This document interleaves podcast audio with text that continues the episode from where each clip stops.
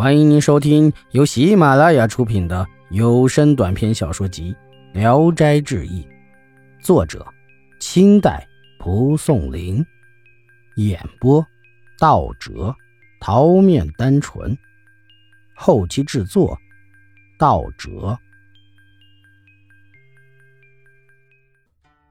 考必思。文人生是河南人，有一次。他生病卧床，躺了一整天。见有一个秀才走进来，跪在床下拜见，非常的谦恭有礼。继而秀才又请他出去走走。一路上，秀才拉着他的胳膊，边走边絮絮叨叨的说个不停。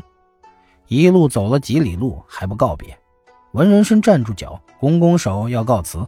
秀才说：“请您再走几步，我有一件事求您。”文人生问他什么事儿，秀才说：“我们一些人都归考必司管辖，考必司的司主名叫虚度鬼王。凡初次拜见他的人，按照旧例都要从大腿上割下一块肉献给他。我想求您去给讲讲情，饶了我们。”文人生惊讶地问：“犯了什么罪，至于受这种刑罚？”秀才回答说：“不必犯罪。”这是考必司的老规矩，如果给鬼王送重礼才能免了，但我们都太穷了，送不起礼。文人生说：“我和那鬼王素不相识，怎能为你效力呢？”秀才说：“您的前世是鬼王的爷爷辈，他应该听您的话。”二人正说着，已经走进了一座城市，来到一个衙门前，见官衙的房屋建筑不是很宽敞。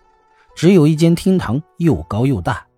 堂下东西两边立着两块石碑，上面刻着斗大的字，涂着绿色。一个刻的是“孝悌忠信”，另一个刻的是“礼义廉耻”。二人大步登上台阶，进入堂内，又见大堂上方悬挂着一块匾，上书大字“考必思”。大堂的柱子上挂着一副板雕绿字的对联，上联是“曰孝”。曰序曰祥，两字德行应教化。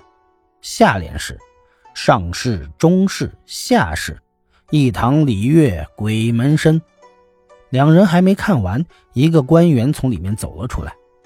见那官头发卷曲，腰背弓着，像有几百岁的样子，一对鼻孔朝天，短短的嘴唇翻开着，露出一嘴的獠牙利齿。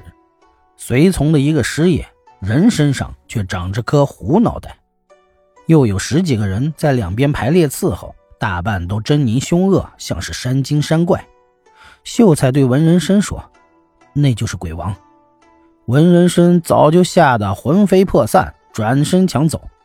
鬼王却已看见他，忙从台阶上走下来，恭敬的行礼，将文人生请进了大堂，又问候起他的日常起居。文人生只是吓得连连说是。鬼王问他有什么事儿来到这里，文人生便把秀才求自己的事儿说了。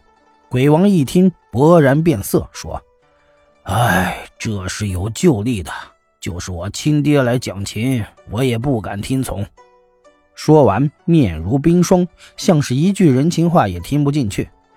文人生不敢再说别的，急忙站起身告辞。鬼王又侧着身子，恭恭敬敬地把他送到大门外，才回去。文人生出门后不往回走，又反身偷偷走进来，想看看那鬼王到底要干什么。来到大堂下，只见那秀才和另外几个人都已经被绳索反绑起来。一个面目凶恶的人拿着一把刀子走过来，先脱下秀才的裤子，然后从大腿上一刀就割下一片三指宽的肉来。秀才疼得大声嚎叫，把嗓子都喊破了。文人生年轻气盛，见到此景，怒不可遏，大喊道：“如此惨毒，什么世道？”鬼王吃了一惊，从座上站起来，命令暂停割肉，穿着草鞋就跑出来迎接那文人生。文人生已气愤愤地走了出去，便告路人要去上帝那里控告。有人讥笑他说：“。”真是愚蠢呀蓝天茫茫到哪里去找上帝申诉冤屈？这些鬼跟阎王倒挺近到阎王那里上告或许还能管点用啊。便只给他路。本集演播到此结束谢谢大家的收听。